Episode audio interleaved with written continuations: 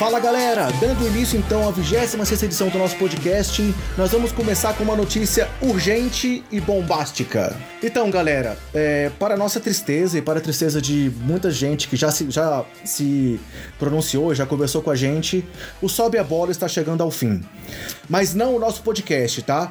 O projeto do Sobe a Bola como um todo é, está dando uma pausa.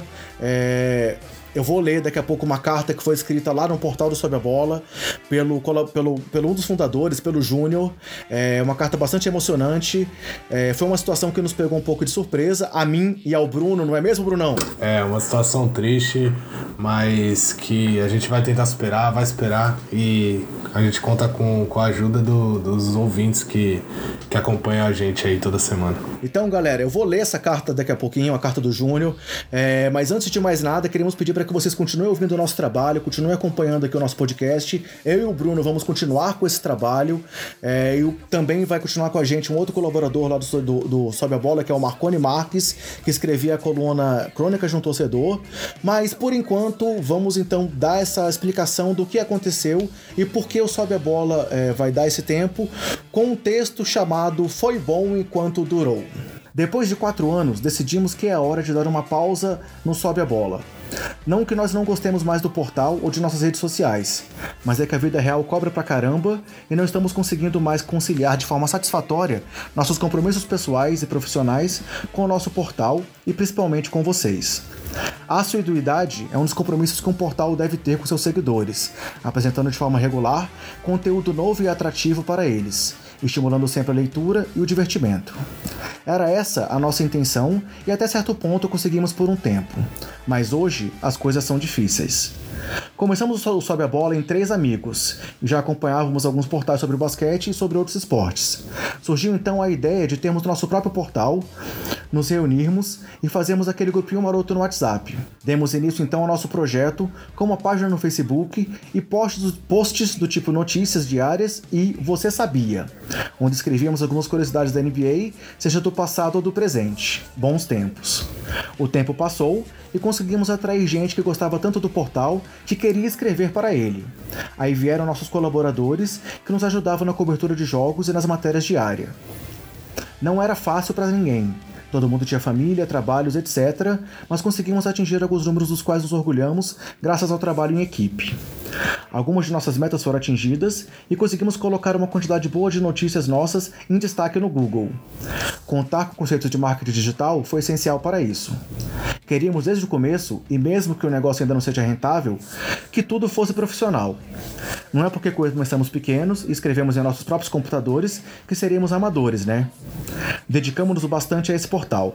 Foram incontáveis madrugadas lá dentro para entregar em primeira mão, ou algo parecido, resenhas dos jogos e as principais estatísticas dos jogadores. Era duro, pois no outro dia tínhamos que acordar cedo para nossos compromissos, mas fizemos com muita dedicação e de coração para que vocês tivessem conteúdo de qualidade, do qual nos orgulhamos de entregar. Com o passar das temporadas, vimos algumas coisas mudarem. Vimos Kobe Bryant se aposentar, chorei. Vimos LeBron dominar a Conferência Leste e levar o Cleveland Cavaliers ao título da NBA, batendo o Golden State Warriors que havia tido incríveis 73 vitórias na temporada regular. Mas é aquele negócio, né? 73 vitórias sem o título não valem nada. Vimos Kevin Durant ir para a panela, vimos essa panela dominar a liga, vimos um MVP de forma unânime, vimos Westbrook fazer o impossível e terminar uma temporada com médias de triplo-duplo, vimos o Derrick Rose se machucar algumas vezes, vimos milhares de jogadores serem especulados nos Los Angeles Lakers. E, por fim, vimos LeBron James se juntar ao Los Angeles Lakers. Este que vos escreve foi durante anos um ferrenho secador do LeBron James, desde os tempos do The Decision, passando pela atuação pífia nas finais contra o Dallas Mavericks, até o retorno da sua casa em Cleveland, com a clara missão quase impossível de dar um título ao time dos Cavaliers, onde James era jogador, técnico e GM ao mesmo tempo. E conseguiu, junto de tantos outros feitos. Mudei de opinião sobre o rei, inclusive escrevendo um post sobre isso, e hoje considero ele o quinto melhor jogador da história, atrás de Michael Jordan, Magic Johnson, Kobe Bryant e Brian Scalabrine nessa ordem. E calhou de novo que o astro do Space Jam vi jogar na franquia que eu torço. E por falar em torcida, aqui no Sobe a Bola, dos fundadores, temos eu, que torço para a maior franquia de todos os tempos da NBA, o Los Angeles Lakers. Temos um torcedor do Chicago Bulls, que inclusive colocou a pergunta de que time ele torce na NBA no chá de panela dele. E temos um torcedor itinerante de LeBron James, que costuma acompanhar o rei em suas aventuras e que nas horas vagas simpatiza com o Boston Celtics. A meu ver, a segunda melhor franquia da história da NBA, atrás, claro, do meu Lakers. Para conseguir a neutralidade em nosso portal, porque clubismo só no WhatsApp, recrutamos colaboradores das mais diversas franquias: Chicago Bulls, San Antonio Spurs, Golden State Warriors, etc. O clubismo só é liberado internamente. E por falar em nossos queridos colaboradores, fica aqui o nosso agradecimento a eles, que contribuíram e muito para que o Sobe a Bola mantivesse vivo com o passar dos anos. Sem eles, talvez, tivéssemos resistido menos. Por fim, Fica aqui nosso agradecimento a você que nos acompanhou durante todo esse tempo e que nos deu ânimo para irmos além do que conseguíamos muitas vezes. Foi especialmente para você que, assim como nós, ama a NBA, que nós dedicamos parte dos nossos dias tentando entregar um material com a qualidade que vocês merecem. Se até o GOAT, Michael Jordan, foi e voltou da aposentadoria, esse talvez seja apenas um até breve. Para você não ficar totalmente órfão da gente, o podcast semanal terá continuidade, com o nome ainda a ser definido. Para quem já acompanha o um podcast por um agregador, só mudará o nome mesmo, você não precisa fazer nada. Para quem acompanha pelo site, se inscreva em algum agregador: Spotify, Google Podcast, iTunes, Apple Podcast, Castbox, entre outros. A estrutura e os responsáveis serão os mesmos, apenas o nome talvez mude. Não deixe de acompanhá-lo, vai ser por ele que anunciaremos a chegada do Homem a Marte, a descoberta da cura do câncer e o título do Los Angeles Clippers, esse último uma mentira. Por enquanto, é hora de dar tchau, assinado Sobe a Bola. É, então, galera, quem escreveu esse texto foi um dos três fundadores do Sobe a Bola, é, o Júnior.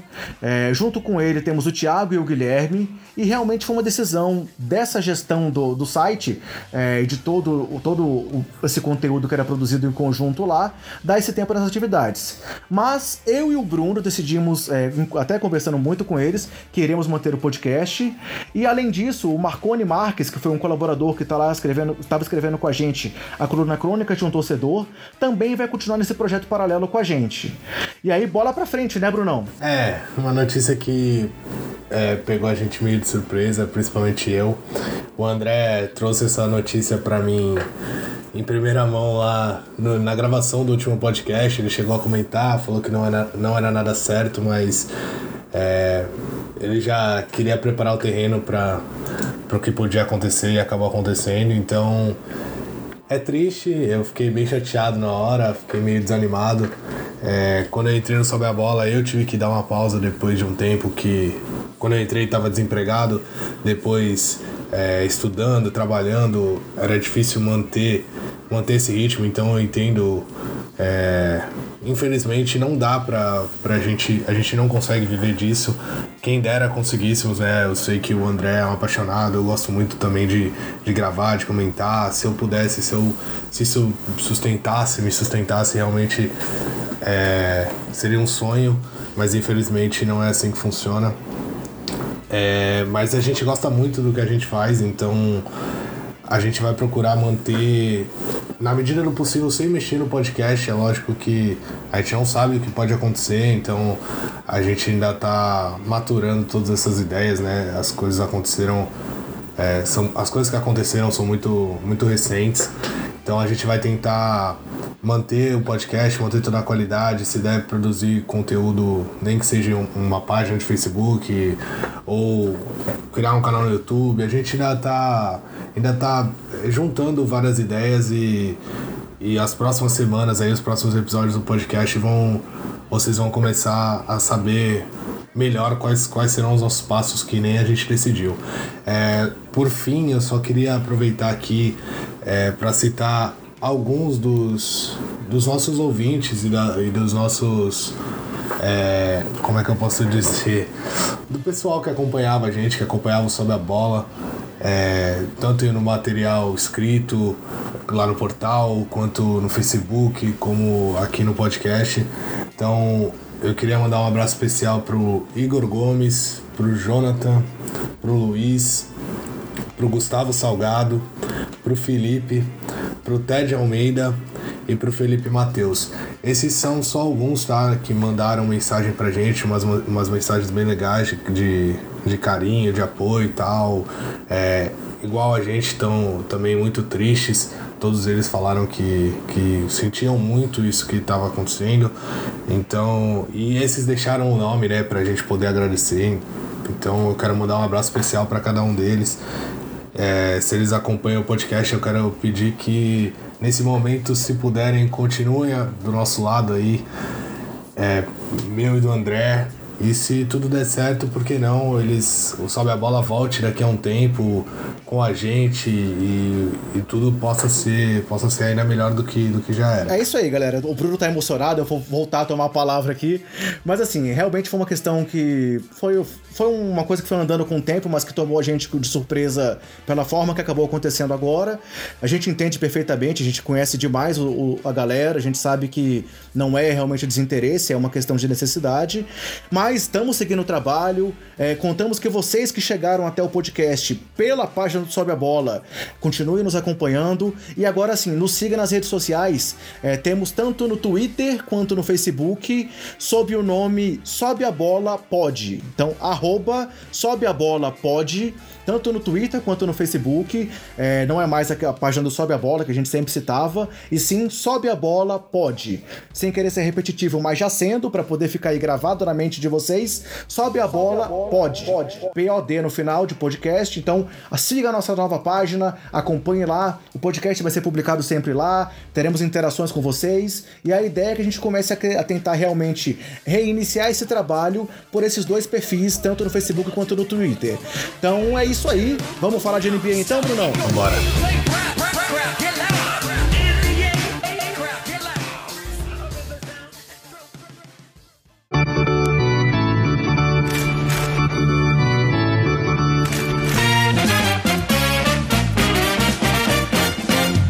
Bem, galera, então, passando ao assunto que mais importa, superando esse momento de, de crise de identidade, que eu confesso que eu tive aí nas últimas duas semanas, vamos começar esse podcast. É, em vez daquele nosso tradicional quadro de performance da semana, o foco vai ser nessa primeira parte no All-Star Game. Então, a grande performance da semana vai ser tudo o que aconteceu no fim de semana das estrelas, né, Bruno? Sim, um final de semana que a gente mais uma vez errou quase tudo no nosso bolão, né? Vamos falar mais pra frente aí. mas que tiveram coisas bem legais pra gente comentar. É isso aí, galera. Então, o final de semana das estrelas começou, como sempre, na sexta-feira, por aquele grande evento que é o desafio das celebridades. Mas esse aí acho que só o Bruno que acompanhou, né, Bruno? Pelo amor de Deus, não. Galera, confesso, eu não conhecia ninguém que tava lá. Sei que tinha o cara que fez o Luke Cage, tinha, eu acho. Tinha o Ray Allen, o Ray Allen jogou, jogou. Ah, tinha o Ray Allen, é verdade. Tinha o Jay Williams, cara, que surgiu no Chicago Bulls aí é, como uma grande surpresa. Teve um acidente de moto, assim, que acabou com ele. Depois ele agora virou comentarista, jornalista, mas é, fora isso, tinha um anão também, né? não tinha. A NBA podia usar esse jogo pra para pegar caras que, que já se aposentaram, acho que isso ia chamar muito mais muito mais gente. Imagina, sei lá, o Magic Johnson jogando pesado do jeito que tá, o Shaq lá dentro do garrafão jogando. Acho que esse jogo vira e mexe tem um, um ex-jogador lá jogando, acho que todo ano tem sempre um, um ex-jogador da NBA. Esse ano tinha o Ray Allen, ainda tá fininho, conseguiu conseguiu jogar lá, mas acho que é muito pouco chamativo o jogo, não é nem um pouco atrativo no caso. E talvez se tivesse esse pessoal aí, porque muitos deles são muito competitivos, eu acho que isso ia atrair bastante gente e o jogo ia ficar bem, bem mais interessante. É, confesso que aí provavelmente eu iria assistir, o que eu não fiz esse ano. Mas então, dando sequência, é, o que valeu a pena acompanhar na sexta-feira foi o desafio dos jogadores, de, é, os, os calouros e jogadores de segundo ano, né?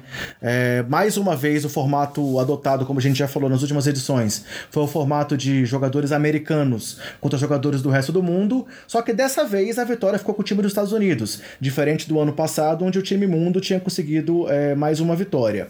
É, o, o, placar no final foi de 161 a 144. É, mais uma vez, os ataques dominando, muito pouca defesa, como é típico até mesmo do próprio All-Star Game. Mas vimos ali alguns jogadores que se destacaram individualmente.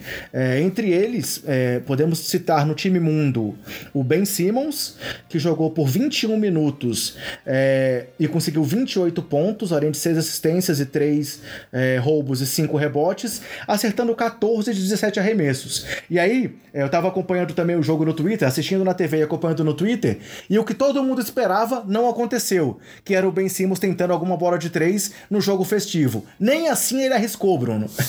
pra você ver a confiança dele no próprio arremesso de 3 como é gigante, né? O cara, num jogo que não tem defesa, não tem, você foi bem, é, assim, legal com os jogos do All-Star Game, falando que tem muito pouca defesa. Não, não tem nenhuma defesa. São todos James Harden em seu melhor momento de marcação lá, assistindo a três passos do cara, pro cara fazer o que ele quiser. Por isso que o Ben Simmons cravou 200 bolas lá, depois o Antetokounmpo no, na partida de domingo também acertou as oito primeiros, dez primeiros arremessos dele. Ele não acertou arremesso, ele simplesmente botou a bola dentro do, da cesta sem nenhuma marcação, sem nada, recebendo ponte aéreo e tudo mais. O jogo, o jogo dos calores também foi muito assim. É, outro destaque que, já aproveitando seu bonde aí, foi o Caio Kuzma.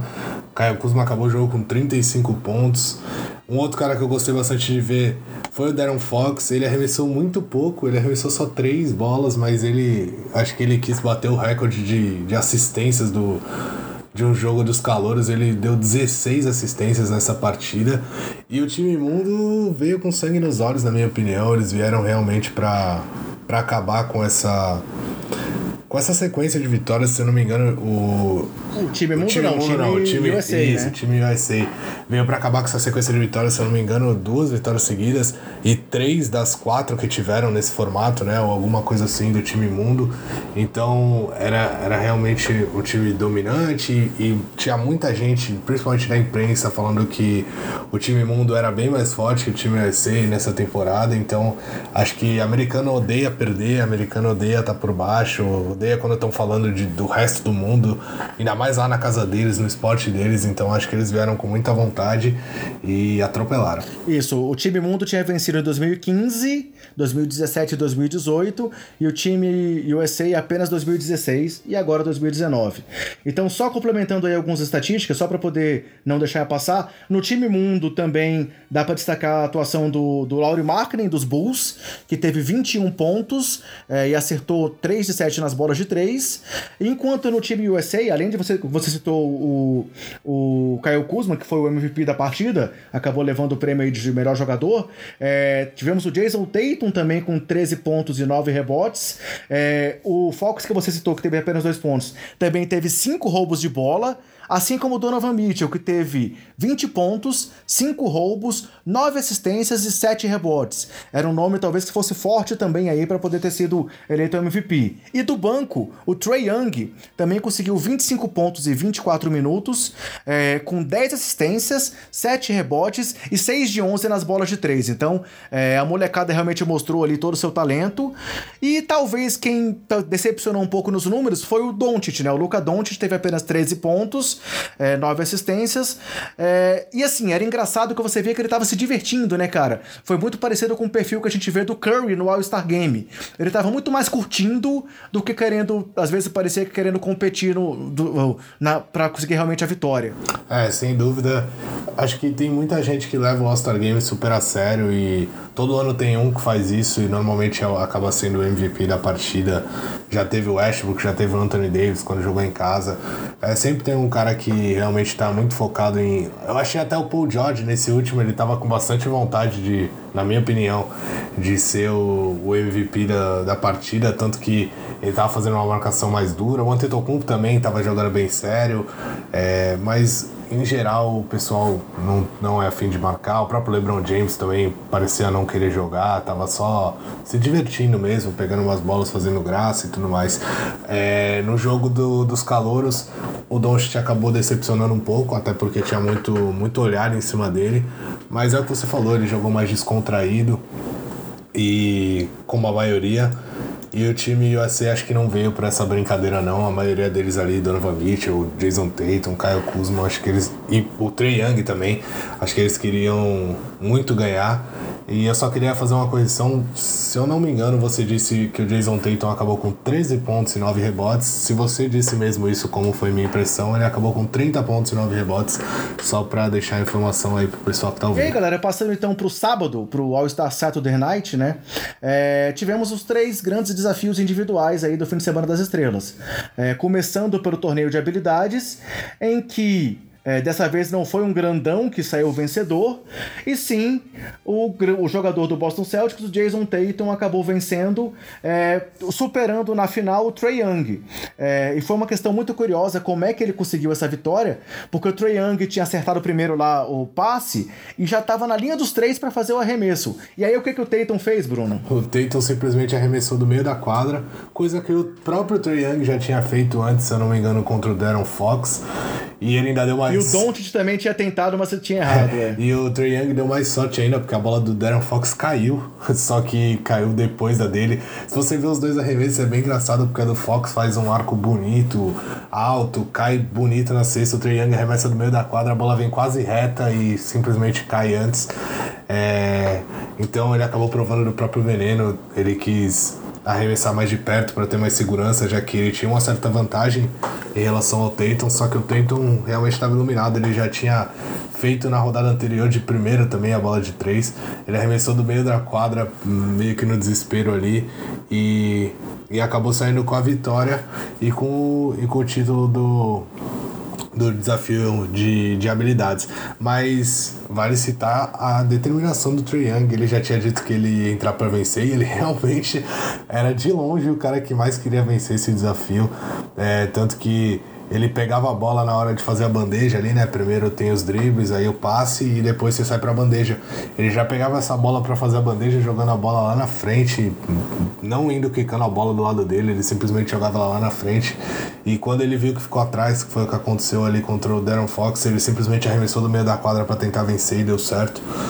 É, então ele era o que estava com mais vontade de vencer, mas acabou esbarrando aí um pouco de sorte, um pouco de competência do, do Jason Tatum. E aí teve a declaração do Tatum depois da vitória também, né? Em que ele na entrevista disse que o Boston Celtics não apenas vai estar na final da NBA, como vai ser campeão desse ano, hein, Bruno? Cuidado aí. É, eu acho que a declaração de que vai estar na, na final da NBA é bem pertinente, porque a gente já viu o que o Boston Celtics consegue fazer jogando contra os quatro do leste. Pra, os quatro não, os outros três, se a gente tirar um pouco de lado ali o Pacers pela questão do Ladipo. É, falando aí de Toronto, Milwaukee e do Fila. Eu acho que o Boston contra esses times, a gente sabe como, como o, time do Boston pode crescer numa série de playoffs. É um time muito é, experiente, já não, não na questão de jogador, mas é uma franquia muito cascuda. É, os torcedores, todo aquele peso que tem jogar lá no, no TD Garden.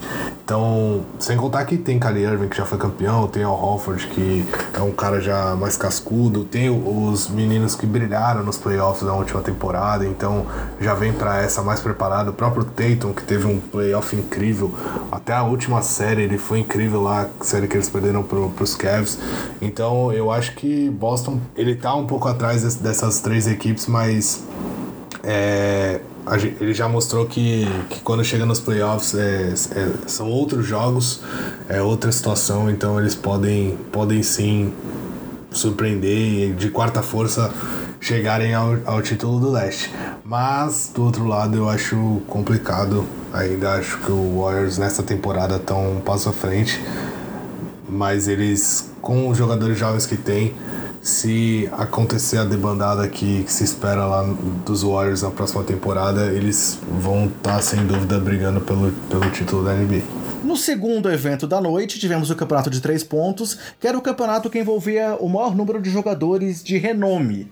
Realmente a gente vê que os jogadores, é, os, as grandes estrelas, querem disputar o torneio de três pontos. E aí, na primeira fase, é, tivemos alguns destaques. Primeiro, que, que, é, que, foram os três realmente que foram para a final. É, o Joe Harris é, foi muito bem, ele conseguiu matar 25 pontos na primeira. Não, 25 ou 26? 25. É, 25 na primeira rodada. É, o Steph Stephen Curry conseguiu matar 26 e o Buddy Hield fez quantos pontos, Bruno? Não, acho que foi o Curry 27, o Joe Harris 26 e o Buddy Hield 25. Ah, então é isso, isso aí. E aí foram os três finalistas, sendo que Danny Green foi muito bem também. É, o Devin Booker decepcionou na, na, tentativa de tentar voltar à final. O Seth Curry foi muito mal, né? O, o, mostrou que realmente para esse torneio não dá. Seth Curry, Kemba, Devin Booker acabaram decepcionando um pouco, mas foi o que você falou. É... Primeiro que o sarrafo foi muito alto, porque logo de cara o Joe Harris foi o primeiro a arremessar, ele botou 25 lá, sendo que o recorde é 28, né? Então ele ficou a 3 do recorde, é... que foi do Devin Booker na final da, da temporada passada quando ele foi campeão. É, então, eu acho que os, os melhores arremessadores. É lógico que a gente sente falta de alguns. É, o próprio Eric Gordon, talvez o James Harden, que é um ótimo arremessador, mas essa temporada veio um pouco abaixo, até por estar arremessando muita bola. É, o Clay Thompson, que já foi campeão há duas temporadas atrás. Duas, três agora, né? Temporadas atrás também não tava. Mas, assim, o, se você pegasse a lineup ali, o pessoal que foi escolhido para estar nesse desafio, foi o que a gente até citou no bolão na, no último podcast, era um negócio surreal, eram realmente ótimos arremessadores. E o que, que aconteceu? O Joe Harris mostrou que a mão dele estava quente e não foi só na primeira rodada. Né? Isso, e aí na final ele fez sim 26 pontos e acabou saindo é, é, com o título, é, ficando à frente do Curry, que ficou em segundo, e do Buddy Hield, que ficou em terceiro, né? Sim, o Curry ficou. Na última estação ali, se não me engano, ele matou 4 das 5. A terceira ele acabou errando. Se ele tivesse acertado, teria empatado e eles disputariam mais uma rodada para ver quem venceria. Mas eu acho que o título foi totalmente justo, porque o Joe Harris é o mesmo. Realmente, é, na temporada já vinha mostrando, se mostrando um ótimo arremessador, um arremessador muito confiável é, lá por Brooklyn. E ele não sentiu a pressão. Primeiro porque eu acho assim, quando você é o primeiro, quando você abre um torneio como esse, é muito complicado, porque você tem que colocar o sarrafo, né? Como é que a gente fala? É, ditar Subir como vai ser o. É, ditar como é que vai ser o, o resto do, da prova, né? Porque você ser o segundo, você já tem uma margem ali de. Ah, eu preciso ir melhor do que. Outro que não foi tão bem foi o Damian Lillard, né? Ainda deu uma apertadinha ali no final. Acho que acabou com 17, mas acabou não indo muito bem. Era outro destaque que tava aí. E o Joe Harris logo de cara já botou 25. Aí o Curry fez 27, o Buddy Hield também fez 26, mas foi para a segunda rodada e, e, ele mostrou que tava, tava afiado, tava muito quente e fez um duelo bem legal, principalmente com o Curry. E aí vale comentar a história do, do, do Joe Harris, né? Que chegou a ser dispensado dos Cavs, ficou desempregado, até ter essa chance lá no Brooklyn e se firmar como um grande arremessador é, lá pela equipe dos Nets, né? E provou isso aí com esse título coroando essa ascensão dele na carreira. Sim, sem dúvida. E eu acho que ele pode ser um jogador importante para times que vão brigar por título se o Brooklyn não conseguir dar espaço para a próxima temporada. E eu acho que vai ter gente indo atrás do Joe Harris. Acho não, com certeza vai ter gente indo atrás do Joe Harris aí para tentar pegar, porque ele pode ser um jogador importante. Principalmente se ele mantivesse essa média de. Se não me engano, ele é o segundo é, arremessador com mais porcentagem hoje na NBA. Eu não tô com os números aqui abertos para confirmar isso, mas se não me engano é isso. Ele é o segundo ou terceiro é, arremessador com melhor porcentagem na, de acertos na NBA. Então, é, sem dúvida vai ter gente atrás dele na, na próxima temporada. Estou abrindo aqui a estatística só para confirmar, você já confirmou ou não? É isso mesmo, ele está com 47,1% de aproveitamento atrás do Davis Bertans e à frente do Seth Curry. É... Fechando então a noite de sábado, tivemos o tão esperado e ao mesmo tempo tão criticado torneio de enterradas. É, onde a primeira enterrada já foi a tentativa do, do nosso candidato aí, Miles Bridges, que não conseguiu converter a primeira enterrada, tentou ali uma enterrada já acrobática de cara e não converteu, o que deixou ele já muito longe de classificar para a final, e que no final de contas teve um vencedor é, surpreendente, né, Bruno? Tinha apostas no John Collins, no Miles Bridges, e quem levou não foi nenhum dos dois. É, acabou que o primeiro John Collins foi uma decepção total, ele parecia estar tá pesado, não sei, não conseguia sair muito bem do chão. E ele tinha dado um show na sexta-feira, né? Com ponte aéreas, enterradas. Parecia que na sexta ele estava se aquecendo pro sábado, e aí no sábado realmente ele não, não conseguiu é, é, seguir o mesmo nível. É, acho que tem um pouco de nervosismo também, cansaço. Acho que quando você erra a primeira, a segunda, a perna começa a pesar mais e começa tudo a ficar mais complicado. E acho que o, já o Breeds ele pecou um pouco pela ousadia, né? Eu acho que em torneios como esse você tem que entrar para fazer coisas muito diferentes mesmo, porque a gente já viu de tudo nesses torneios. É muito difícil ter uma enterrada sei lá, igual aquela do Gordon. Aquela do Aaron Gordon pra mim é fantástica, que ele fez por cima lá do, do mascote de Orlando. Aquilo lá não existe. O cara ele passa com os dois pés sentado por cima do, do mascote, pegando a bola, baixando a cabeça para passar por baixo da cesta, não dá com a cabeça na cesta e enterra a bola. Realmente é, são coisas como essa que, que fazem a diferença num, num, torneio desse. Faltou falar o nome do campeão, até agora não falamos. É, não falamos o, o famoso gemidão Diallo aí, né? Amigo do Café Belgrado. Ele saiu com a vitória na minha opinião, fazendo as coisas mais simples, né? Lógico que pular o cheque foi incrível. Essa enterrada, sem dúvida, valia 50 pontos como ganhou. Mas as outras, se você olhar bem, a que ele fez lá com o Westbrook, que é um mala sem alça, pelo amor de Deus, não criticar o Westbrook aqui, mas ele, ele pede para ser criticado, né? E contou mais uma assistência para ele, né? Ah, sem dúvida, sem dúvida. Quando ele recebeu o passe ali, já foi um rebote e uma assistência depois que ele deu pra enterrar.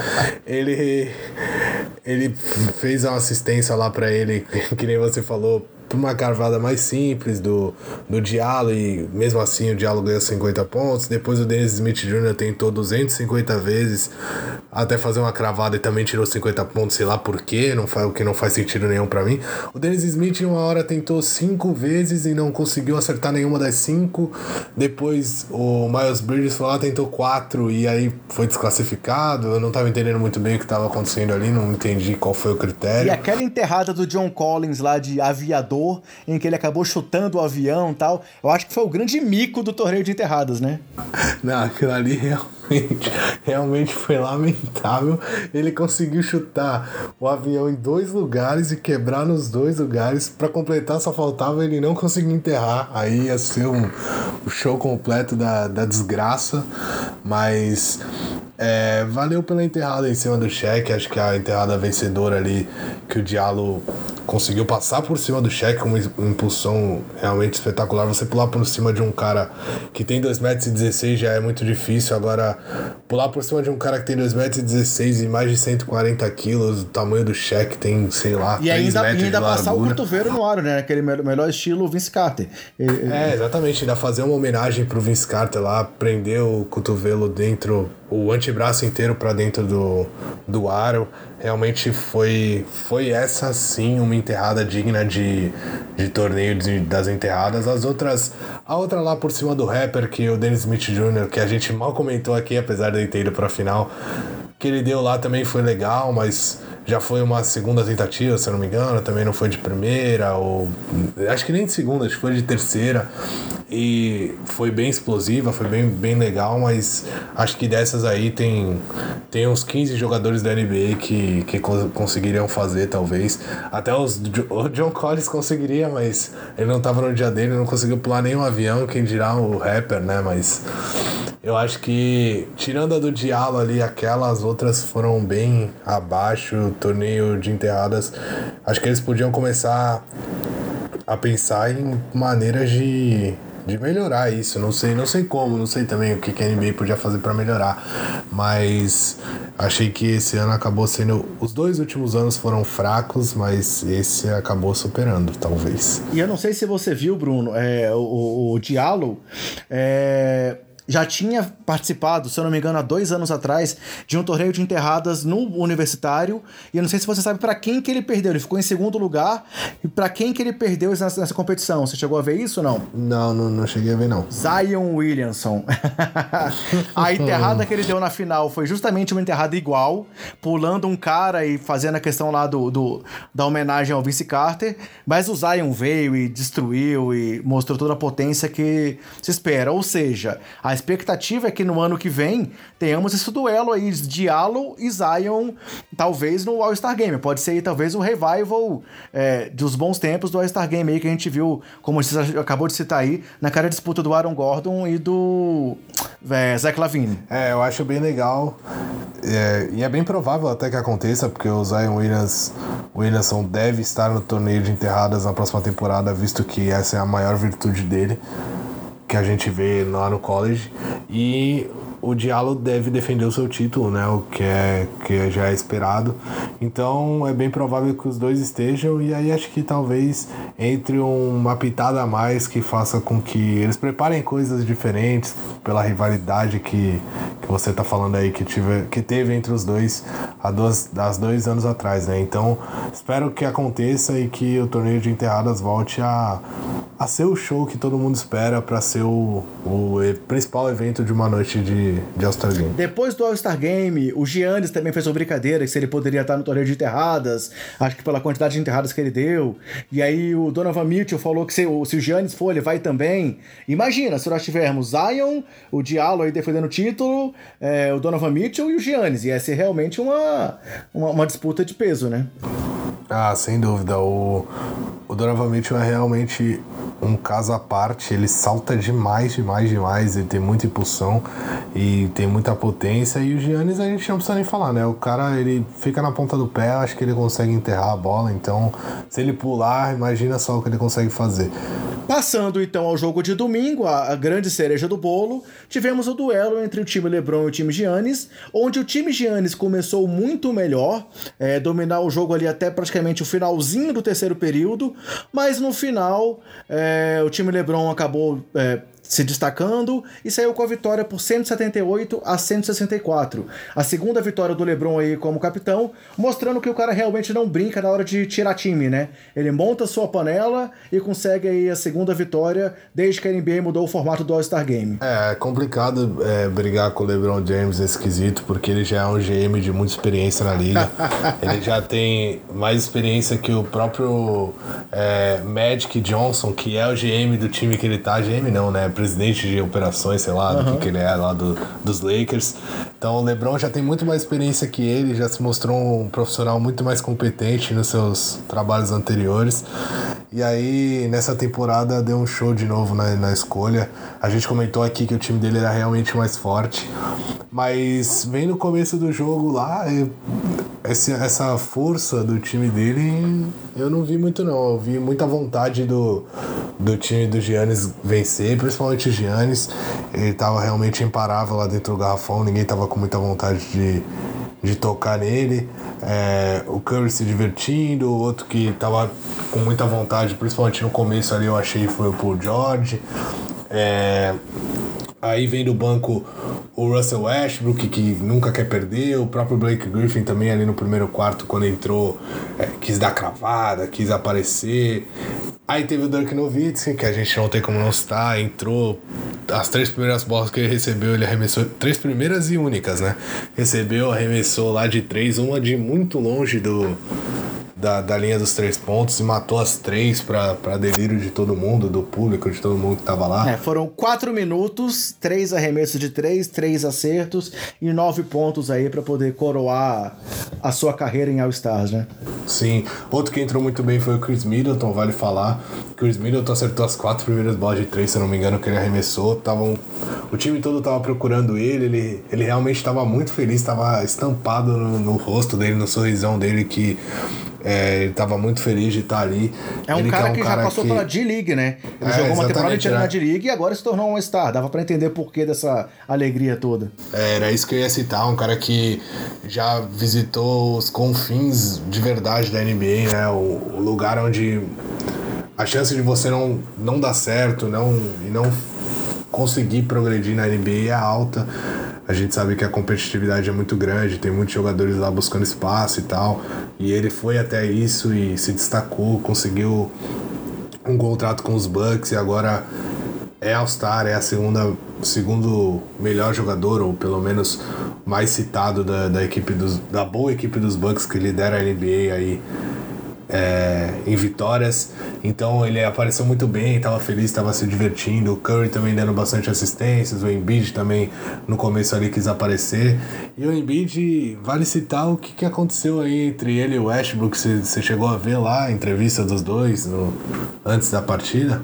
Não, não. Eu, vi que, que, na verdade, assim, teve aquela, aquela, aquela a questão do Embiid dizendo que queria, é, poderia fazer as pazes e ele não quis responder sobre isso. É isso que você está perguntando, não? É, exatamente. Era isso que eu queria falar, que o Westbrook é uma mala sem alça. Era, era, era exatamente da, da, entrevista, na entrevista que eu queria chegar. Para quem não viu, é, o Embiid e o Westbrook, eles meio que se, se, se desentenderam com declarações e nas, nas partidas entre Filadélfia e Oklahoma. Tchauzinho pro lado, tchauzinho pro outro e Exatamente. por aí vai, né? Exatamente, então são dois jogadores de muita personalidade, gostam bastante de, de entrar também no psicológico do adversário. E acabou que, que o Westbrook, acho que ele levou um pouco a sério demais isso quando o Embiid, quer dizer, quando foi, foi feita a troca lá na seleção do All-Star Game, onde o LeBron deu o Westbrook para ficar com o Ben Simmons, o isso foi perguntado pro Embiid como é que era isso, como é que ia funcionar, se ele tinha algum problema com o Westbrook e tal. Ele falou que, que tinha um problema, tinha uma certa rixa, mas que é, ele estava disposto a fazer as pazes se ele quisesse e agora ia ser legal em termos jogar ao lado do Westbrook. E aí foi feita a mesma pergunta pro, pro Westbrook. Antes do repórter acabar a pergunta, o Westbrook já falou próxima pergunta pediu para responder outra, não queria responder sobre o Embiid, não tava nem aí para ele, foi basicamente isso que ele falou. E acho que o Mike Maloney deve ter visto essa entrevista porque, pelo menos enquanto eu assisti, o Westbrook só entrava quando o Embiid estava saindo. eu não vi eles em quadra juntos em momento nenhum. Achei que até iam colocar como fizeram aquilo com o Kevin Durant há duas temporadas atrás, colocaram os dois juntos.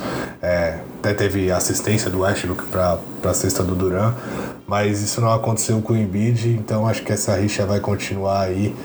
E a não ser que ele chegue na NBA, né, não vai ter outra, outra oportunidade deles dividirem a quadra, seja contra ou a favor.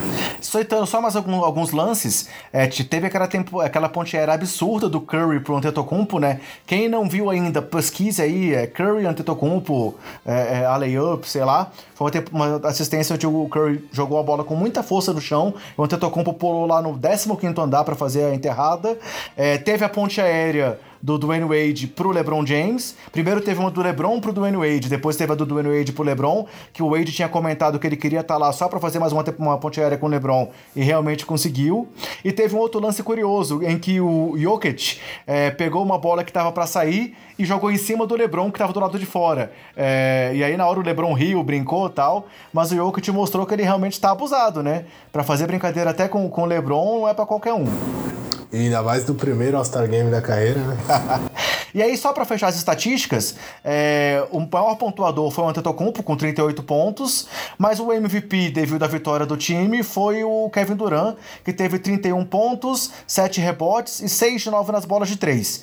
E aí, só um último destaque, o Anthony Davis, que estava lesionado, acabou atuando por apenas 5 minutos e acabou com 5 pontos. Então até chegou-se a cogitar que talvez o Doncic podia ser chamado de última hora para entrar na vaga do Davis, mas o Davis jogou sim, e mesmo com essa, essa, essa atuação é, curta, foi melhor do que o Jimmy Butler no passado que pediu para não jogar, né? Ah, sem dúvida. O Jimmy Butler é outro, pode dar as mãos pro Westbrook, os dois, e saírem andando, porque duas malas. É, vale citar também ponte aérea do Kyrie com o LeBron, né? Muito se fala. Boa partida do, do Lillard, do Clay Thompson. O Lillard, o Lillard foi fundamental pra virada, né? No finalzinho do terceiro quarto, ele meteu, se não me engano, três bolas de três seguidas e foi quando o time LeBron tomou a frente do placar.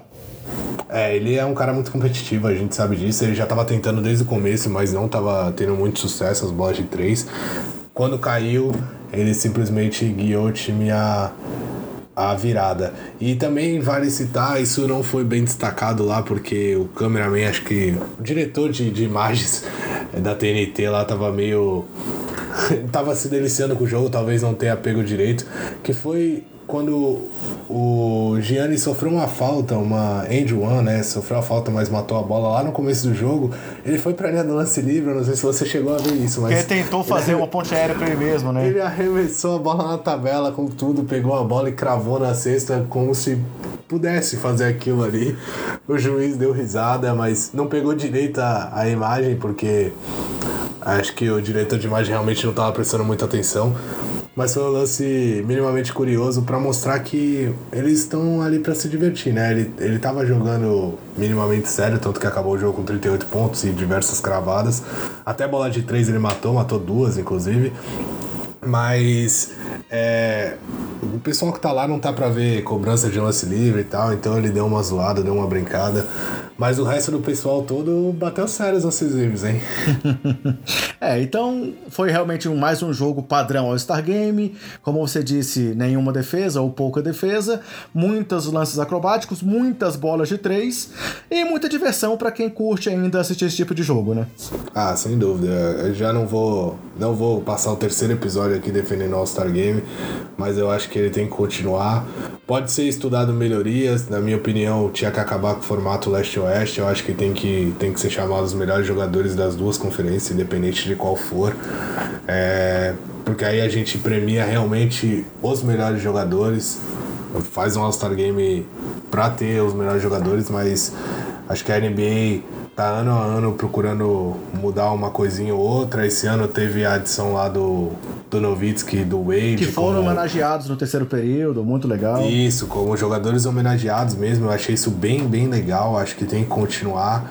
E vai fazendo uma alteração aqui e outra ali. Acho que o All-Star Game vai ficando mais, mais divertido e continua no, no gosto da, da, pelo menos da maior parte do, do pessoal que acompanha. Seguindo ainda o assunto All-Star Game, vamos passar então para o nosso bolão, é, onde a gente vai fazer o resultado das palpites meu, seu, é, do Bulga e do Rodrigo Alves.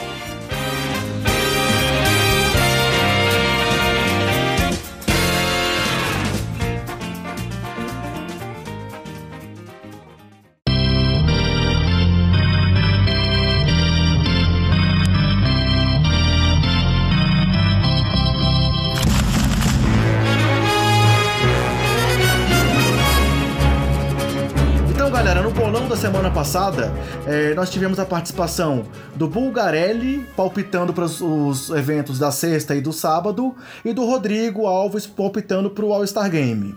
É, então, os palpites do Bulga foram para o vencedor do jogo dos calouros, MVP do jogo dos calouros, é, vencedor do torneio de habilidades, vencedor do torneio de três pontos e vencedor do torneio de enterradas. Só que, como nós tivemos aí vários azarões vencendo essas competições, é, Talvez a única questão que não foi assim de um azarão foi realmente a vitória do time mundo, porque tudo poderia acontecer. O único ponto marcado foi do Bulgarelli ao apostar numa vitória do time mundo. É, mais nenhum acerto. O próprio Bulga que fez esse ponto tinha apostado no Donovan Mitchell como MVP desse jogo, no De'Aaron Fox como líder do torneio, como vencedor do torneio de habilidades, Steph Curry e Miles Bridges para três pontos enterradas. E nós dois erramos simplesmente tudo, né, Bruno? É, para variar, né? Então, assim, galera, é, para essa primeira parte só teve um ponto do Bulga e eu e o Bruno saímos zerados. Tá passando aqui agora, estamos gravando gravando na segunda, tá passando no, no, na, no Sport TV o replay do All-Star Game e acabou de ter aquele bola de três pontos do Curry em cima do Clay Thompson, que também foi um lance marcante do jogo, né? O Thompson depois falou que não gostou nada de ter tomado uma cesta do Stephen Curry. é, e teve também uma marcação um pouco antes do Curry pra cima do Thompson, numa bola que o Thompson gosta muito, ele botou o Curry nas costas e o Curry gritava alguma coisa para ele que eu não consegui identificar o que que era e ele tentou um fade away ali que ele faz toda a partida e o Curry marcou ele muito bem e o Curry saiu gritando, zoando com ele, depois foi lá matou a bola de três, então foi uma rixa pessoal ali dos dois companheiros de time, os Splash Brothers. E teve ainda a enterrada do Curry no final, hein? É, talvez fosse isso que ele fosse fazer naquele jogo que ele tomou aquele, aquele tabaco, em que ele achou que estava no torneio de enterradas, jogou a bola pro alto e conseguiu um 360, hein? Mostrando que ele também sabe enterrar. Sim, foi, foi bem bonito, mas é, o Curry definitivamente não, não nasceu para isso, não. E aí, galera, passando então para a segunda metade do bolão da semana passada, o jogo de domingo, né, o All-Star Game, os palpites eram para vencedor, cestinha, líder de rebotes, líder em assistências e MVP da partida. E aí o resultado foi então LeBron James, é, o time vencedor, Giannis, o cestinha, Joel Embiid, o maior reboteiro, Kemba Walker liderou em assistências e o Kevin Durant foi o MVP. E aí nesses palpites, o Rodrigo Alves fez dois pontos, porque ele votou no time LeBron e no Giannis como cestinha, acabou errando o Giannis como reboteiro e o Harden como líder de assistências e MVP, mas fez dois pontos. Eu acertei apenas a vitória do time LeBron e você acertou a vitória do time LeBron e o John Embiid como líder de rebotes. Então, com isso, a pontuação atualizada do nosso bolão ficou com os nossos convidados em primeiro lugar. Eles estavam com 35 pontos até aqui e aí com os três pontos marcados chegaram a 38. É, eu estava com 35, fiz um ponto, cheguei a 36 e você estava com 33, fez dois pontos, chegou a 35. É, os convidados mais uma vez abrindo vantagem, hein, Bruno? Temos que correr atrás. É, tá cada vez mais difícil. Eu achei que com tantos palpites assim pudesse encostar. Encostei um pouco em você, mas eles continuam abrindo cada vez mais vantagem. E aí, galera, para essa semana, é, nós tivemos mais uma participação super especial, que foi é, aceitando o nosso convite de forma assim pronta e mais uma vez super disponível, o Denis do Bola Presa. É, o jogo da semana vai ser o duelo entre Houston Rockets e Golden State Warriors, que estão aí revivendo a final do Oeste da temporada passada, que vai acontecer no dia 23 de fevereiro. Vamos ouvir então os palpites do Denis para esse jogo entre Rockets e Warriors. Fala André, tudo bem? Fala pessoal do Sobe a Bola, Denis do Bola Presa por aqui. André me convidou para participar do bolão dessa semana e o bolão vai ser nada menos do que Houston Rockets e Golden State Warriors no dia 23 de fevereiro, também conhecido como meu aniversário. Então é bom que o jogo seja divertido para eu poder assistir feliz e mais velho. Bom, eu acho que quem vence essa partida vai ser o Golden State Warriors, porque eles quando querem jogar para valer é muito difícil perder e eu acho que eles vão querer jogar para valer essa partida, porque da última vez que eles jogaram com o Warriors foi complicado, eles perderam com arremesso de três do James Harden no último segundo e jogador da NBA é rancoroso. Então, sempre que o último jogo aconteceu de algum jeito, uma coisa diferente, especial, eles lembram na próxima partida. E eu acho que o Warriors não vai pegar leve e eu acho que eles já estão jogando sério. Não sei se nível playoff, mas sério bastante para integrar o DeMarcus Cousins, para entrosar o time direitinho para tentar ganhar mais um título. Então acho que vai ser difícil o Warriors perder essa partida. É, acho que o cestinho da partida e o principal assistente mas vai ser o James Harden mesmo, porque até por volume de jogo, ele vai acabar dominando isso. Agora, o líder em rebotes, vou chutar Kenneth Farid.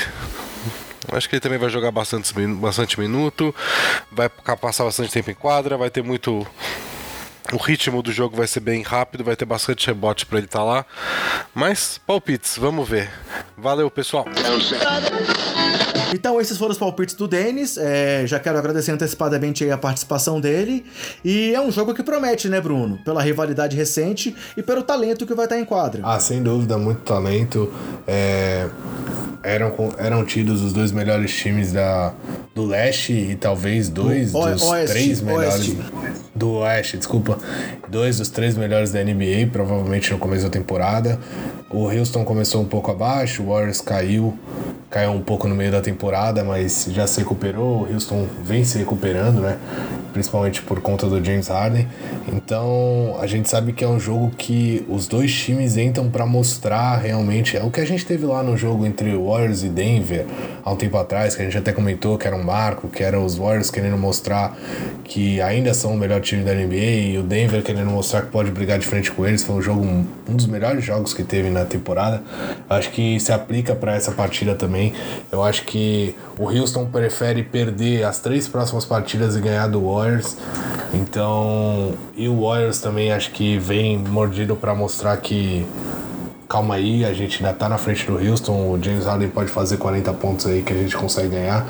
Então acho que os dois times vão querer mostrar bastante coisa e vai ser um jogo bem, bem, bem legal de assistir. E como o próprio Denis lembrou, né, teve aquele jogo lá do começo da temporada em que teve aquela bola de três lá do James Harden decidindo e que também acirrou essa rivalidade, né? Aquela bola que ele meteu na cara do, do do Draymond, Green, Green, e do Kevin Durant é, decidindo a partida na prorrogação. Sim, uma bola muito marcada, um jogo que os Warriors estavam muito na frente.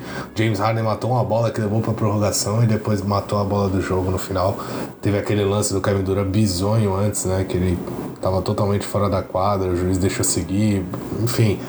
Acho que tem muitos ingredientes para ser um jogo bem bacana. E aí, seguindo o nosso esquema de rodízio para os palpites, você começa agora. Quais são seus palpites para esse jogo? Cara, bem difícil, mas eu acho que os Warriors vencem, assim como o Dennis.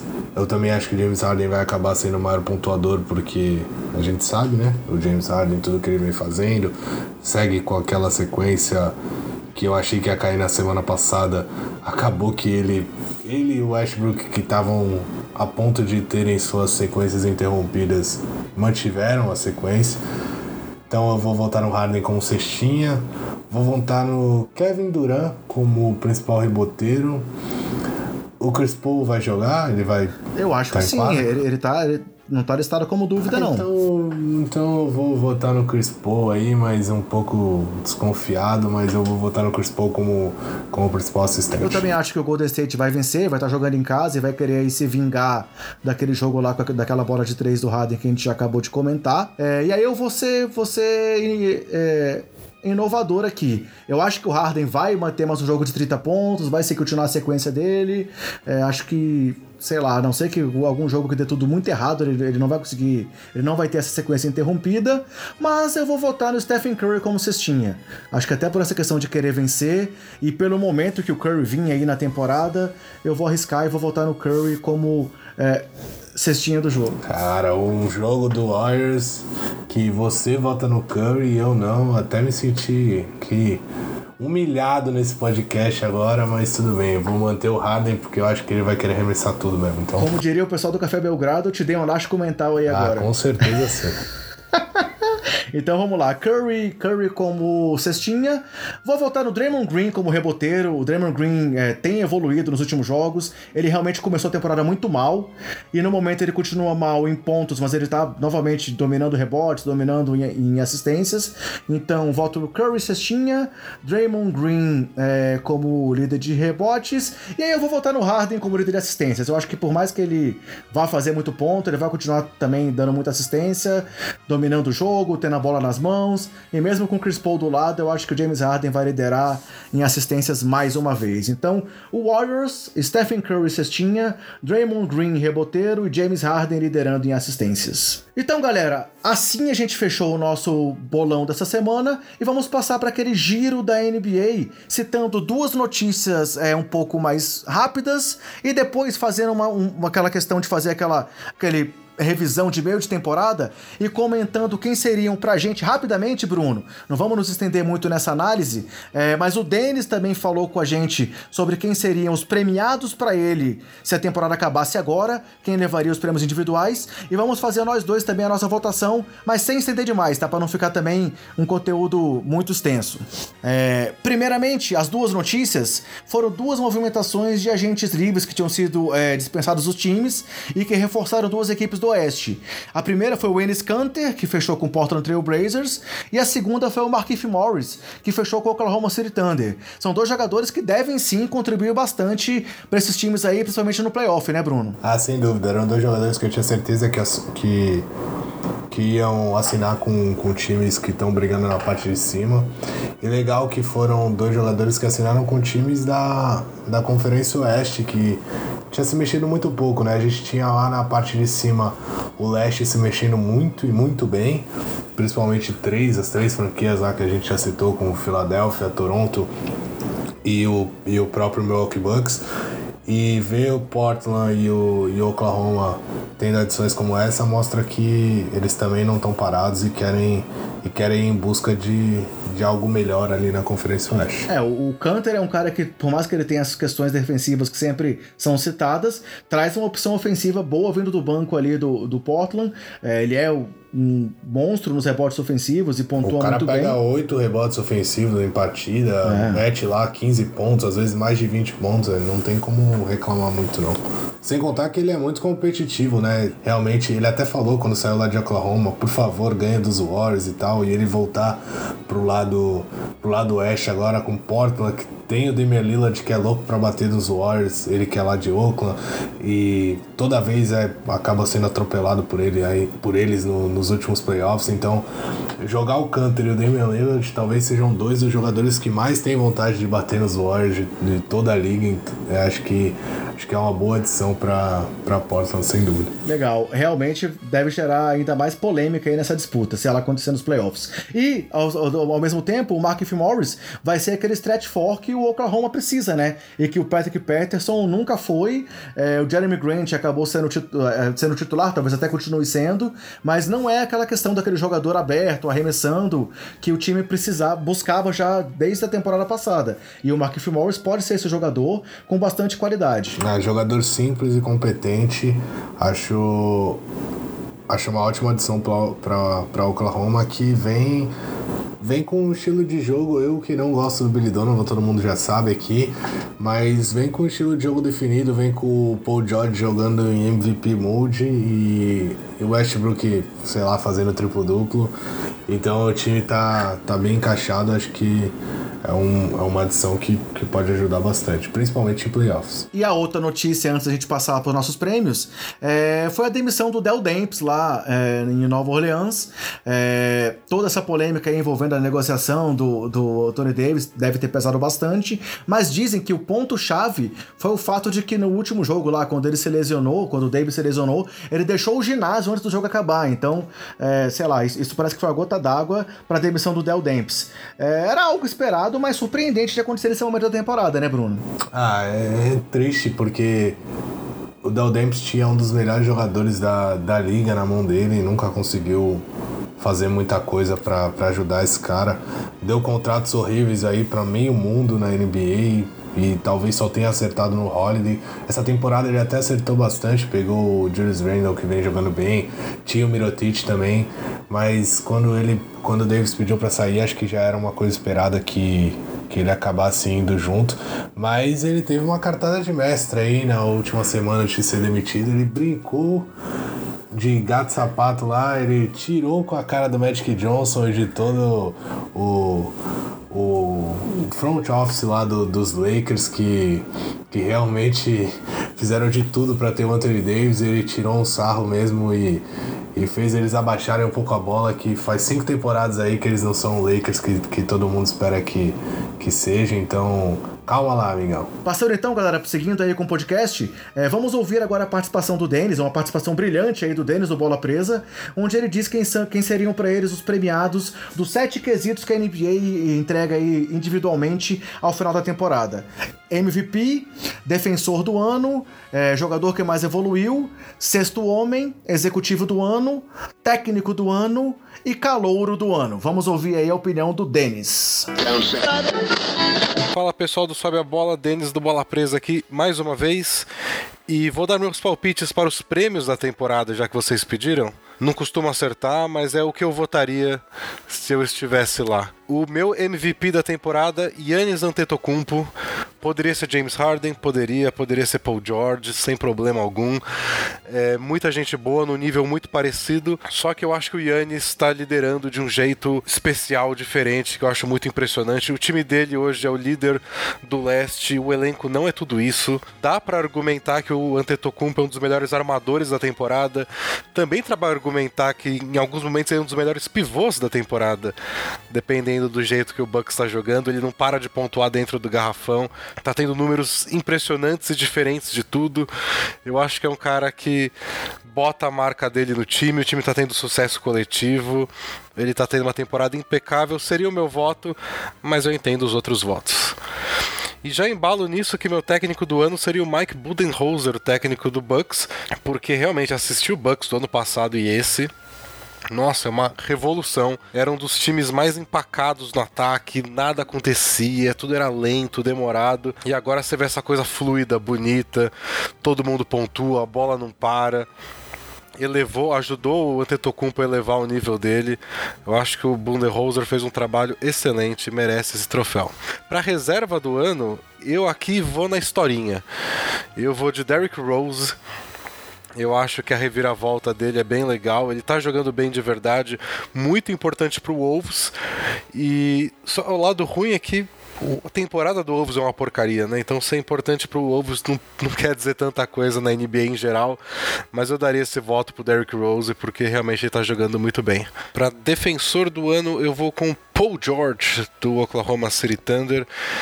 A defesa do Thunder é impressionante, o Paul George é a parte mais impressionante dessa defesa. E ele também acho que era o segundo ou o primeiro da NBA em roubos, o primeiro em deflections, aquelas quando você desvia a bola. Ele está fazendo de tudo na defesa, geralmente marcando o melhor jogador adversário. Eu tinha uma tentação de votar aqui no Robert Covington, mas é é mais para ser hipster, né? Não é tão. ele, teve um momento muito bom, mas também perdeu muitos jogos por lesão. E não vamos dar dois prêmios para jogador do Wolves, né? Então, Paul George, jogador de defesa, tá mais que bom. Executivo do ano, eu vou com o Masai Ujiri. É um, uma categoria difícil de votar, porque os general managers eles costumam fazer planos a longo prazo. Então muita gente está fazendo, tomando decisões agora pensando na próxima off-season e só vai dar para saber se deu certo ou não depois que o prêmio for dado. Mas para essa temporada acho que o Giri foi muito bem é, em ler o mercado, saber o que estava disponível, o que não estava, e lá conseguiu com a Leonard convencer os Spurs a trocar, convencer eles de que era a melhor oferta. A mesma coisa agora para Mark Gasol. São dois jogadores que todo mundo sabia que estava no mercado, a NBA inteira tinha interesse, o Raptors foi lá e abocanhou os dois sem perder peças essenciais, assim, claro que eles perderam o DeRozan para ter o Kawhi Leonard, mas fazia sentido. Próximo prêmio, para o jogador que mais evoluiu, vou continuar em Toronto e premiar Pascal Siakam. Em geral, eu não gosto muito de dar uh, esse prêmio para jogadores muito jovens, porque é uma evolução esperada, né? Então, jogadores que estão no segundo, terceiro, até o quarto ano você espera que eles vão melhorar aos poucos, mas a evolução do Siakam foi tão grande que eu acho que dá para abrir uma exceção. Daria para ser pro D'Angelo Russell também, até para no companheiro do Russell, Caris LeVert, no, no começo da temporada, acho que ele ia levar se não tivesse machucado e perdido tanto tempo da temporada. Mas eu fico confortável com o Siakam. É, ele mudou muito o estilo de jogo dele, a importância dele pro time, não é só porque ele tá tendo mais oportunidade, ele está fazendo coisas diferentes. Então acho que o Siakam cabe nesse prêmio. E por fim, novato do ano. Não precisa nem falar, né? Luquita da galera, Luca Doncic. Não sei nem como explicar, sabe? O que ele tá fazendo é coisa de veterano e não só veterano bom, veterano fora de série. Então não, não dá nem para discutir. Luca Doncic melhor novato disparadíssimo. Valeu, pessoal. Só chamar que participaremos mais no futuro.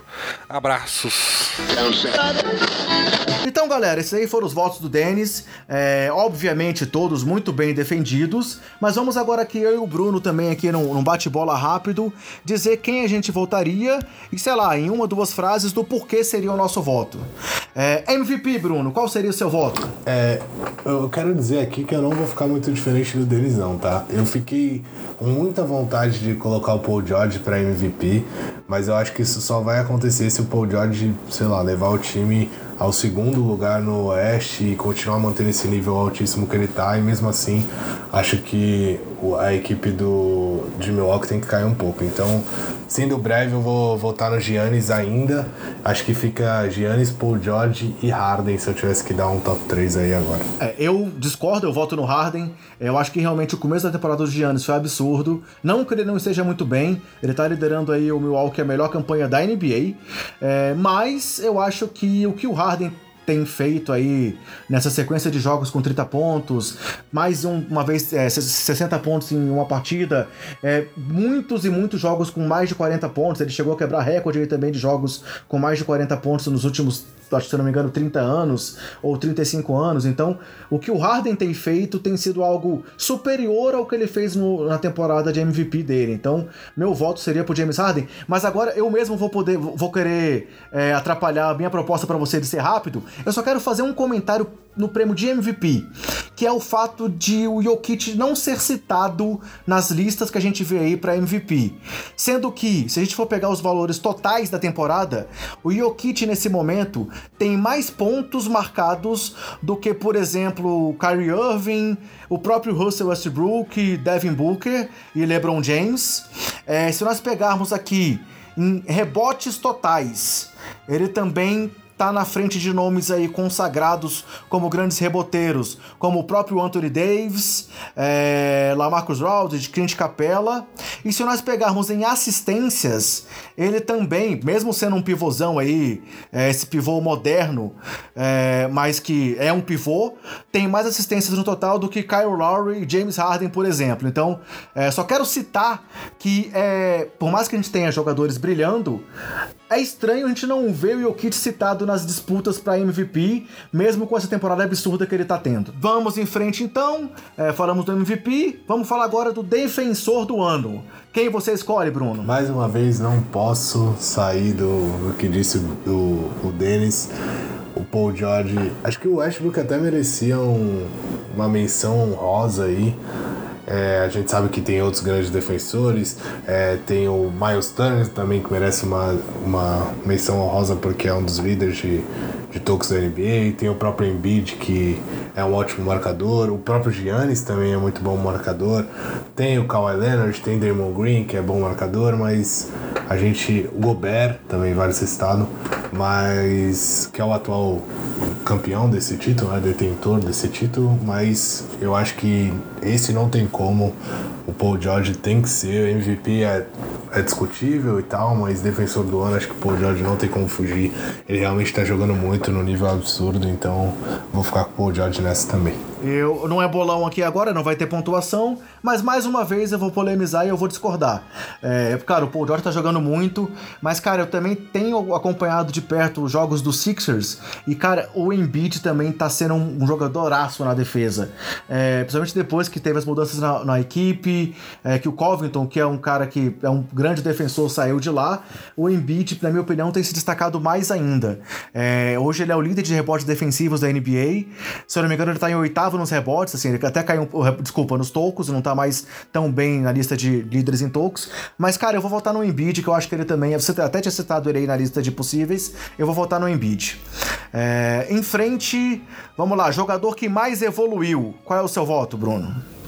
Ah, eu queria que você falasse esse aí primeiro, porque eu não consigo lembrar de muitos. Eu tô tentando lembrar de alguns Beleza. seja bem impactante.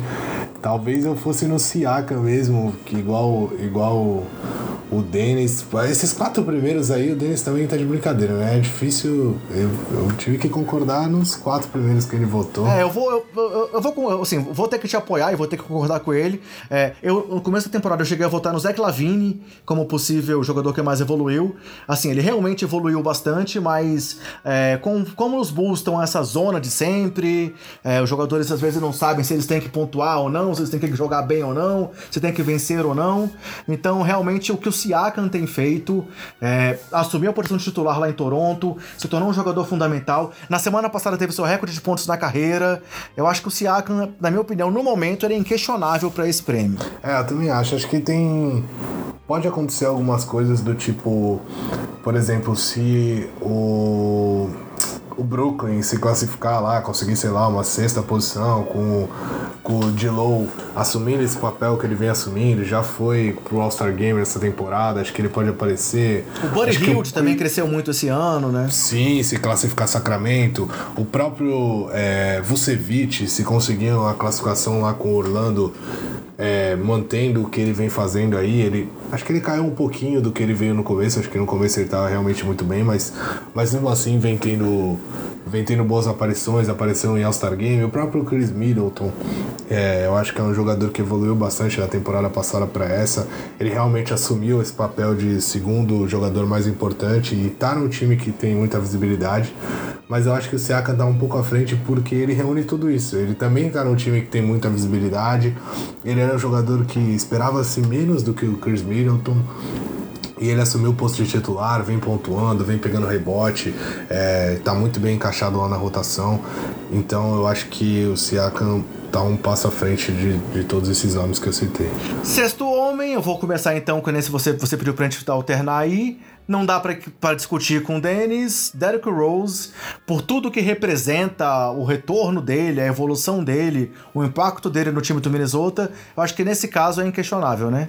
Não, concordo e nada a acrescentar. O Derrick Rose merece esse prêmio por tudo que ele já foi e tudo que ele vem sendo. Executivo do ano, Bruno. Quem você vota? Ah, esse aí eu vou mudar, apesar de ter esquecido o nome, mas eu vou votar no executivo dos Sixers. Eu acho que. Elton Brand. Elton Brand, isso mesmo. Ele foi buscar o Jimmy Butler, aquela mala, e depois ele foi buscar o Tobias Harris. Já se reuniu com os quatro para falar que ele topa pagar a taxa, a taxa de luxo lá, né, pra, no, no ano que vem para renovar com todos eles, que tá fechado com eles. Eu acho que ele fez o melhor trabalho aí e colocou muito GM no bolso. Mas vale citar aí o Del Demps, né? Que... Achei que você ia citar, achei que você ia citar o Magic Johnson. Não, ele teve essa grande zoada em cima do Magic Johnson e do pessoal do Lakers que eu gostei bastante, dei bastante risada, porque lógico não era a franquia que eu torço, senão eu ia ficar bem bravo, mas vale citar que ele teve essa cartada de mestre aí, depois rolou uma demissão triste para ele, mas mas ele tem que ser citado. E o Magic, que era um candidato no começo da temporada a esse prêmio, por ter levado o LeBron, agora tá totalmente fora da disputa, né? Por tudo que aconteceu nessa trade deadline aí, sem chance do Magic levar. É... Ah, se fosse do pior, eu acho que ele entraria como forte candidato. Sem brincadeira, acho que ele ia ter muito, muito voto. E aí, meu voto, eu vou, eu vou, eu vou junto com o Denis. Já foi o meu voto lá no começo da temporada, quando a gente fez lá nosso, nosso preview dos prêmios. Eu tinha votado no Masai pela aquisição do Kawhi. Ele agora conseguiu também trazer é, o Mark Gasol, deu uma cartada aí também silenciosa, que foi essa contratação do Jeremy Lin. Então, para mim, o Masai Ujiri realmente é o executivo do ano. É, é, ele é sem dúvida o mais corajoso, né? Vamos para as duas últimas categorias. É, técnico do ano, eu também vou concordar aí com, com o Dennis. É, tivemos aí o, o, próprio Nick Nurse se destacando no Toronto, um técnico calouro que tá indo muito bem. Mike Malone indo muito, muito bem lá no Denver, levando o Denver aí à primeira posição da conferência por, por um período muito grande.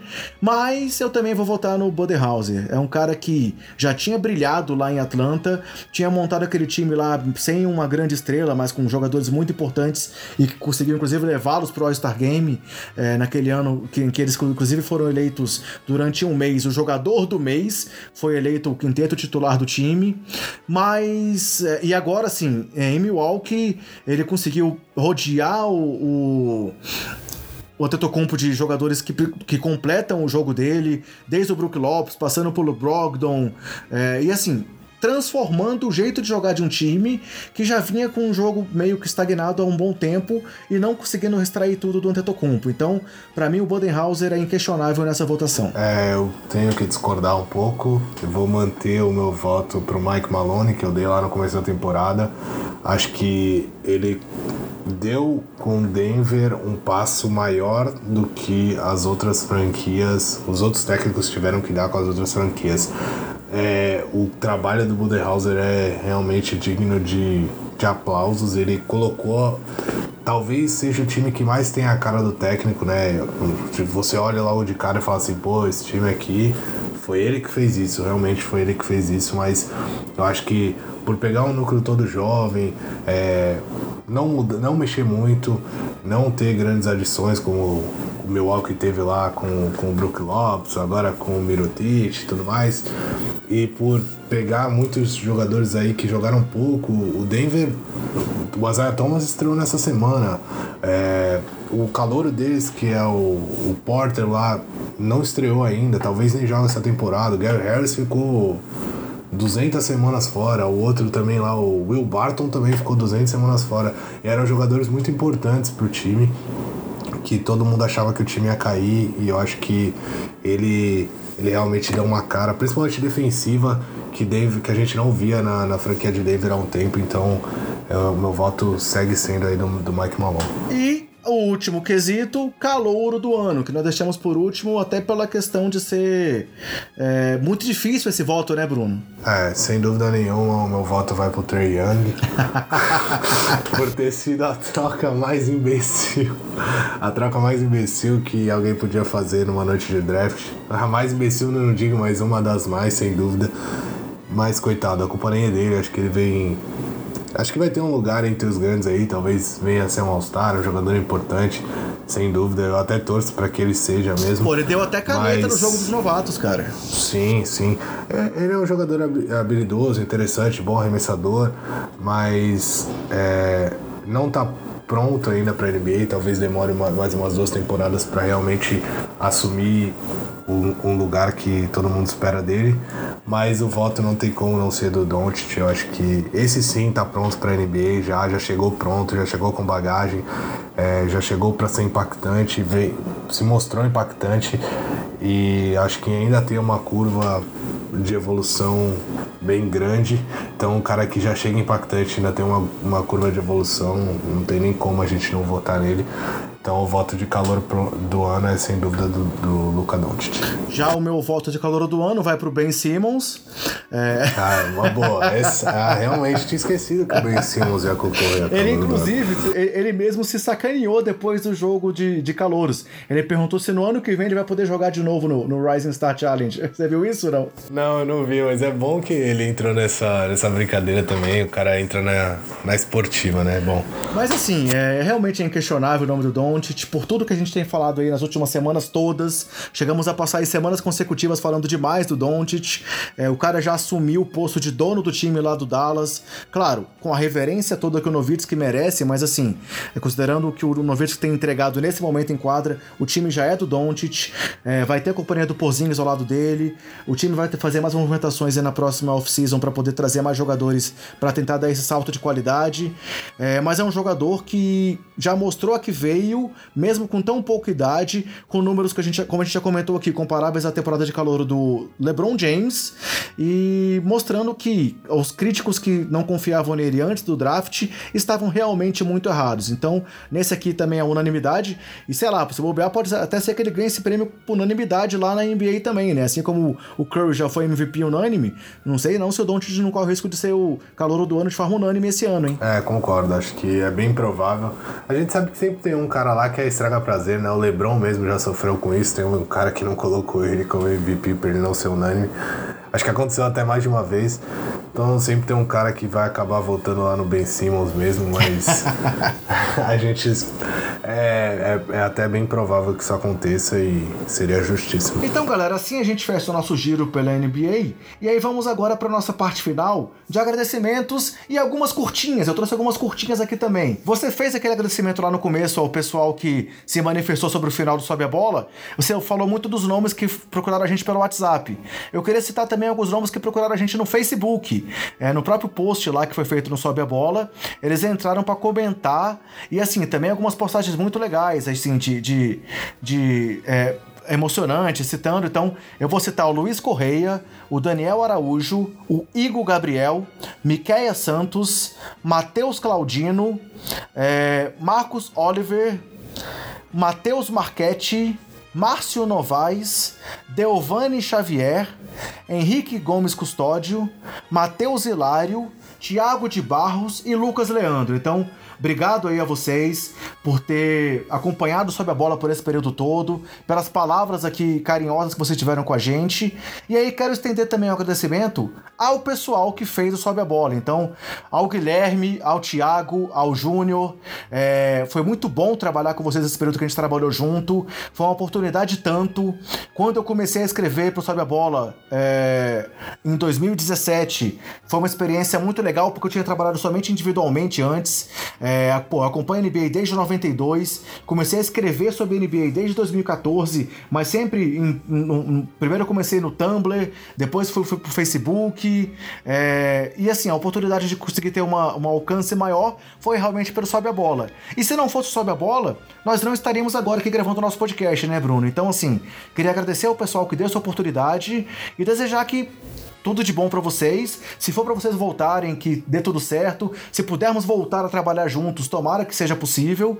Mas por enquanto, contem com a gente que a gente vai continuar defendendo aqui o nome do Sobe a Bola. Mesmo que a gente mude de nome do podcast, como a gente falou lá na carta que eu li do Júnior, nós estamos ainda trabalhando como podcast Sobe a Bola nas próximas edições. Mas como a gente vai talvez partir para um novo projeto mais completo, talvez venha um novo nome por aí. Mas, de qualquer forma, eu queria agradecer o apoio e a oportunidade que eles sempre deram pra gente, né, Bruno? Ah, sem dúvida. Faço das suas palavras as minhas. Foi o que você falou, eu já, eu já fiz o agradecimento, meus agradecimentos especiais lá, eu antecipei eles lá no começo, quando a gente falou do, de tudo o que estava acontecendo. Mas eu também quero estender esse agradecimento aí, principalmente ao Guilherme, é, ao Júnior e ao Thiago. Foram caras que desde o começo é, lógico que a gente era apenas colaboradores, mas eu também nunca tinha tido a experiência de, de escrever com NBA, de escrever sobre NBA, nem sobre nada, nem nunca foi. Eu sempre fui muito de comentar, de, de gostar de, de bater papo e tal, e fazer mesa redonda, mas, mas nunca tinha levado a sério nada de, sobre escrever. E eu também estava acompanhando a NBA realmente sério fazia dois anos mais ou menos, quando eu comecei a escrever, então então foi uma, uma oportunidade única, um, um sonho realmente que, que eu tinha de, de mostrar que eu que minha opinião poderia ser válida e ver que tinha gente que, que, que gostava dessa opinião e que, que levava isso a sério, então é bem legal. E, e conhecer gente como você, como todo o pessoal que a gente conheceu lá, a gente que entrou na, nessa primeira leva né, de colaboradores do, do Sol e a Bola, a gente entrou junto lá, depois muita gente acabou saindo, eu mesmo acabei saindo, entra, entrou, entraram outras pessoas, depois eu acabei voltando pra gente se juntar aí no podcast. Espero que a gente consiga dar sequência com a mesma qualidade ou até melhor do que a qualidade que a gente tem hoje. E que é o que você disse, se tiver que voltar sobre a bola e a gente tiver a oportunidade de de novo é, se unir a eles e voltar como era antes, ainda melhor, é, que, que assim seja, né? Espero que eles, todos eles tenham muito sucesso no, no, no que eles já fazem hoje, que tenho certeza que são muito competentes. E a NBA perde um pouco a criação de conteúdo de caras, de caras que que realmente se destacavam porque os três é, amam o NBA, escreviam, sempre escreveram muito bem, tinham paixão naquilo que eles faziam, mas é, espero que eles tenham a oportunidade de voltar porque para a NBA poder contar aí com, com mais ícones como eles eram é, na criação de conteúdo sobre, sobre o melhor basquete do mundo. E aí, para fechar, eu quero trazer só quatro curtinhas, só para deixar registrado, quatro assuntos que a gente não abordou aí durante o podcast. O James Harden, ao chegar a 31 jogos com pelo menos 30 pontos, igualou a segunda melhor marca da história do Will Chamberlain e está atrás apenas do mesmo Will, que tem uma sequência de 65 jogos com 31 pontos, é, com pelo menos 30 pontos. É, ao mesmo tempo, semana passada, o Westbrook chegou ao 11º triplo-duplo consecutivo ele que já era o único jogador da história com dois, duas temporadas com média de triplo-duplo, agora é o único jogador da história com pelo menos 11 triplos-duplos consecutivos. E aí, juntando esses dois assuntos, a terceira curtinha que eu quero trazer foi sobre uma polêmica leve que aconteceu na semana passada de um cara que acabou de fazer 56 anos e que é um pouco importante para a NBA. Você sabe quem é ele, Bruno? É um tal de Michael? Exatamente, Michael Jordan, que na semana passada respondeu uma pergunta quando perguntaram para ele o que era mais difícil. O que era mais difícil, 31 eu vi, eu jogos vi com 30 pontos ou 11 jogos com triplo-duplo. O que que ele respondeu? Ele respondeu que o mais difícil era ter seis títulos da NBA, foi isso? Exatamente. E eu tendo a concordar com o maior jogador da história por ter levado seis títulos para o meu Chicago Bulls. Mas, passando adiante, a última curtinha que eu quero trazer foi uma cena do final do jogo, do final do All-Star Game. Como eu falei, estava passando aqui na TV agora e eu vi de novo, esqueci de comentar. Não sei se você viu. Você viu a dancinha do Kawhi enquanto esperava para definir quem era o MVP, enquanto estavam lá dizendo que ia ser o Durão MVP? Ainda bem que não. Cara, o Kawhi dançou. Acessa lá o nosso Twitter, acessa lá no, de novo no arroba sobe a bola pode, tá lá. Eu vou até dar uma retweetada aqui no tweet que eu já dei lá. O Kawhi dançou, cara. Tava lá o Kairi conversando com, com o Duran e do lado o Kawhi fazendo uma dancinha. Então, realmente são novos tempos na NBA. É, o Kawhi tá tentando ser mais descolado, né? Agora que ele foi lá pra, pro Canadá, mas ele não faz muito esse perfil, não. Então, Brunão, é isso aí. Bola pra frente, vamos seguir o trabalho. Tamo junto aí, eu, você e o Marcone, que tá com a gente aí nessa questão desse novo projeto. Vamos aí retomar as redes sociais com tudo, pensar no futuro. E aí, queria te agradecer também por essa parceria e pedir para todos nos acompanharem, nos darem essa, esse, esse. passarem a nos seguir nas nossas novas redes sociais, sempre com o nome Sobe a Bola Pode é, tanto no Twitter como no Facebook, como eu já disse. E bola pra frente, que temos muita coisa para fazer ainda, né? Ah, sem dúvida. Valeu, André. Obrigado por todo o pessoal que acompanha. Espero que vocês continuem com a gente. Quem acompanhava a gente pelo site.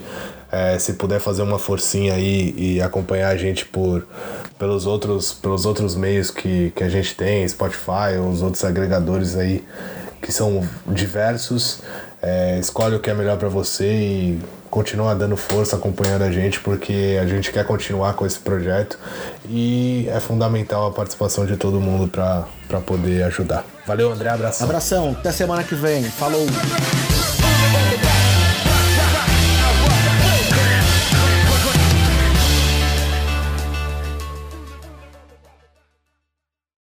Este podcast foi editado por Gustavo Angeléia.